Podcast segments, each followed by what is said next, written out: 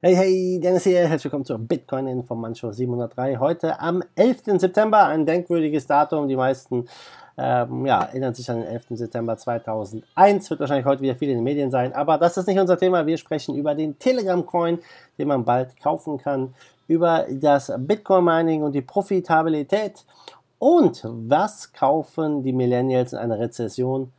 Ich hoffe doch Krypto. Beginnen wir mit dem Preis und ja, der Preis sieht nicht ganz so gut aus. Die 10.000 hat nicht gehalten. Wir stehen bei 9.963 Dollar. Äh, auf einigen Exchanges ist es sogar bis auf 9.800 schon gefallen. Äh, ja, mal sehen. Der Bitcoin sieht gerade nicht so bullish aus. Gucken, was der Rest des Tages noch so bringt. Aber gucken wir mal rüber zum äh, Gramm, zum Tonnen Telegram Network, das ist ja etwas, was wieder ein bisschen in den Fokus der Krypto-Community gerückt ist. Äh, denn Telegram äh, launcht jetzt seinen Token. Am 1. Oktober soll der angeblich schon an den Start gehen. Wurde ja recht viel Geld eingesammelt in den privaten Runden. Und äh, ja, jetzt äh, hieß es, oder jetzt ist halt die Frage, wo kann ich ihn kaufen? Ganz einfach auf dem Black Moon Exchange. Und ja, Black Moon Exchange habe ich noch nie was von gehört, keine Ahnung, habe ich auch noch nie benutzt. Aber die haben eine exklusive Zusammenarbeit und da wird der Token halt als erstes gelistet. Das äh, Exchange hatte sich komplett, äh, ja, ich sag mal ein bisschen überarbeitet, ein neues User Interface und so weiter und so fort. Und äh, die wollen halt hier wirklich auch einen guten Eindruck machen. Natürlich ist Telegram hier ja eine recht große Nummer und ich glaube, die wollen sich da keine Fehler erlauben und alles richtig smooth haben, dass es gut äh, läuft. Äh, das Exchange von Blackmoon hat über 200 Handelspaare inklusive Fiat-Währungen. Ja, Einzahlungen gehen dort per Kreditkarte. Swift, SEPA sind nicht unterstützt aktuell, soll aber daran gearbeitet werden. Und Exchange arbeitet nach den Bestimmungen und Regularien des MFSA Virtual Financial Assets. Das ist im Endeffekt so das Äquivalent der BaFin auf Malta.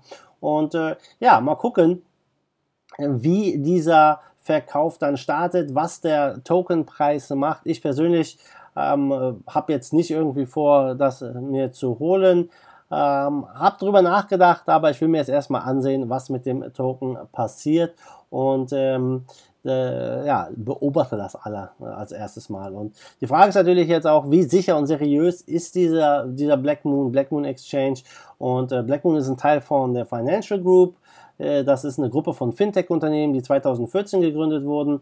Ähm, die entwickeln ja integrierte Blockchain-Lösungen, automatisierte Handelsschnittstellen und Anlageprodukte aus der Fiat- und Kryptowelt. Mal gucken, ich bin gespannt. Schreib mir mal in die Kommentare, würde mich mal interessieren. Kaufst du ja den äh, Telegram-Token, ja oder nein? Ähm, ich lasse hier mal eine kleine Umfrage, ja, so ein kleines Ding einblenden.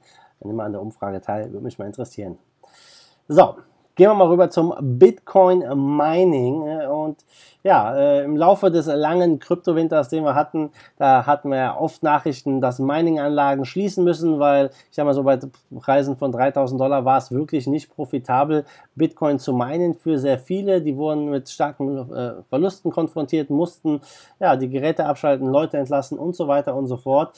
Ähm, jetzt äh, gibt es eine neue Research, die zeigt, klar, Bitcoin Mining ist äh, ja profitabel für die meisten und ja, die Frage ist, wie bullish ist das für Bitcoin? Ja, wir stehen jetzt knapp unter 10.000 Dollar und äh, dieses Jahr war ja schon recht spannend. Wir waren bei 3.000 Dollar, dann bei 13.900, knapp 14.000 äh, Dollar. Also schon fette Steigerung, sehr volatil das Ganze. Und Fundstrat Global Advisors, der Analyst Alex Kern, der hat jetzt auf Twitter gesagt, dass es profitabel sei, Bitcoin zu meinen, auch mit älteren Rigs. Und die Kosten für den Bitcoin liegen so zwischen 7.300 und 8.500 Dollar laut seiner Prognose bei einer Annahme von 6 Kilowatt, äh, 6 Cent pro Kilowattstunde. Und ja, das ist etwas, ähm, ja, wenn wir so bei 7300 bis 8500 liegen, dann fragt man sich natürlich auch, ähm, wie, wie haben die ganzen Krypto-Unternehmen, Mining-Unternehmen, ja, die, die, gemeint bei Preisen unter 6000 Dollar.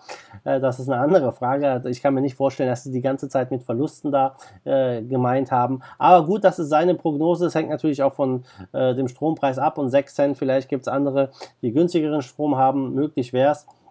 Und äh, die Bitcoin-Hash-Rate, wir sehen es, die ist unglaublich heftig am Wachsen. Wir haben fast 100 Exahash, also richtig, richtig, richtig viel Power ist im Bitcoin-Netzwerk und äh, ja, jetzt, wo es profitabel ist, auch für ältere Geräte wieder zu meinen, ist halt die Frage, was machen Miner mit den Gewinnen? Verkaufen sie ihre BTC direkt, drücken damit auf den Preis, um halt einfach ja, Gewinne, ihre Ausgaben zu finanzieren und Gewinne mitzunehmen? Ja, das ist natürlich immer schwer zu beantworten. Aktuell haben wir ja 1800 neue Coins jeden Tag, die gemeint werden. Und ja, bald könnte es äh, sehr interessant werden für das Bitcoin-Netzwerk, denn lass uns mal davon ausgehen, der Bitcoin kostet, es kostet 8000 Dollar, um einen Bitcoin zu meinen. Das heißt, wenn wir im Halving sind, nächstes Jahr, wenn wir das Halving im Mai 2020 hinter uns haben, müsste der Bitcoin-Preis äh, laut dieser ähm, Statistik dann mindestens bei 16.000 Dollar liegen, damit es überhaupt profitabel ist, weil nur noch die Hälfte der Block Reward letztendlich da ist. Und das ist natürlich eine Frage, ja, ähm, wie lange kann das weitergehen? Kann das Wachstum immer so weitergehen? Ich glaube, 16.000 ist jetzt keine Zahl, die irgendwie äh, richtig brutal hoch wäre. Wir haben ja schon das Hoch von 20.000 gehabt. Also ich glaube, das geht sich da schon aus. Aber es ist definitiv interessant zu beobachten, ja, wie der Preis sich um das Halving herum entwickelt. Denn die eine Fraktion sagt, hey, Halving ist ein definitiver Treiber von dem Preis. Die anderen sagen, hey, hat damit überhaupt nichts äh, zu tun. Ja, wir werden es sehen in wenigen Monaten im Mai 2020.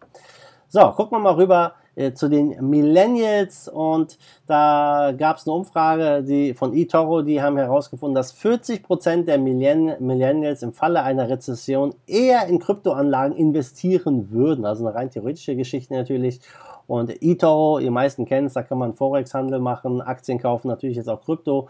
Und ähm, in der Pressemitteilung äh, gab es hier äh, ja, eine Umfrage vom 18. bis 31. Juli. 1000 Online-Investoren wurden da befragt im Alter zwischen 20 und 65, also Generation Z, Z, die Millennials und Generation X. Zwei Drittel der Investoren aus den USA haben, der, haben natürlich Angst vor einer Rezession und sagen, sie würden einen Teil ihres Aktienportfolios in sichere Anlagen umwandeln oder sich mit Kryptoanlagen, Rohstoffen und Immobilien abzusichern. Ja, man kann jetzt überlegen, wie viel natürlich Rohstoffe, Immobilien mit Krypto konkurrieren. Ähm, ob die Leute dann sagen, eher, ja, ich gehe in Rohstoffe, Immobilien oder Krypto.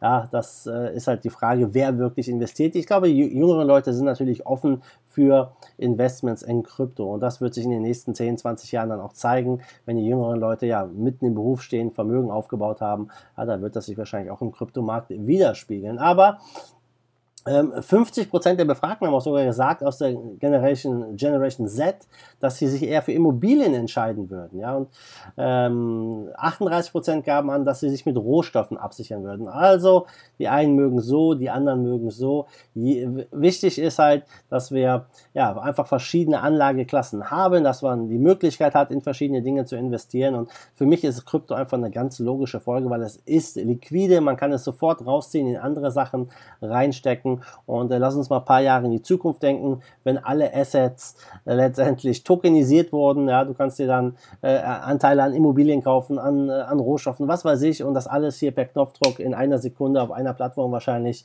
hin und her shiften, wie man will. Ich bin gespannt, wie sich ja da die Finanzlandschaft in den nächsten Jahren auch ändern wird, weil das könnte natürlich auch für einiges an Volatilität dann sorgen. Ja, in Indien in der Umfrage die Idee gibt, dass die meisten Leute in Bitcoin am liebsten investieren würden und ähm, äh, das ist natürlich auch immer ja, mit Vorsicht zu genießen, so eine Aussage, denn ähm, andere, äh, die Hälfte der Befragten, die wussten nicht mal, was Kryptowährungen sind. Und ja, wir müssen immer verstehen, Leute, wir sind noch ganz am Anfang. Viele Leute haben vom Bitcoin gehört, auch in Deutschland und in vielen anderen Ländern. Aber wer hat wirklich Coins? Wer hat wirklich Coins? Das sind ganz, ganz wenige Menschen weltweit. Also wir gehören hier wirklich äh, zu den äh, Pionieren, die in diese Branche investieren, die natürlich daran glauben. Und äh, ja, ich hoffe, dass wir hier weiteres Wachstum sehen werden, aber ich kann es mir nicht anderes vorstellen. Guck mal am Markt zum Schluss. So stehen wir 258 Milliarden, Trading-Volumen 52 Milliarden, Bitcoin Dominance 69,9% Die Top 10 leuchten rot, bis auf Tether, okay. Tether steht ja beim Dollar, aber sonst ist alles 3, 4, 5% im Minus. Nichtsdestotrotz gibt es auch einen Top-Gewinner wieder mit Metaverse, ETP knapp 50% Kurs plus zu gestern. Was ist da los? Gab es da irgendwelche News? Schon ziemlich krass, 50% mal an einem Tag zuzulegen. Äh, Top-Verlierer hingegen ist die Nash, äh, Nash Exchange mit 21% minus. Also Leute, der Bitcoin steht unter der 10k. Gucken, was jetzt hier die nächsten Tage passiert. Es bleibt spannend. Ich glaube, im September werden wir nicht äh, so große Ausbrüche noch sehen und ich hoffe dann ab Oktober geht es um eine kleine Endrally. Also, damit sind wir durch für heute. Vielen Dank fürs Zusehen, fürs Zuhören. Ich äh, bedanke mich und wir sehen uns am Morgen wieder in alter Frische. Bis dahin, wie immer, macht gut, schwenkt die Hut. Let's zweite force of evil in Bitcoin and cryptocurrency we trust. Bam! Give us a Bitcoin to save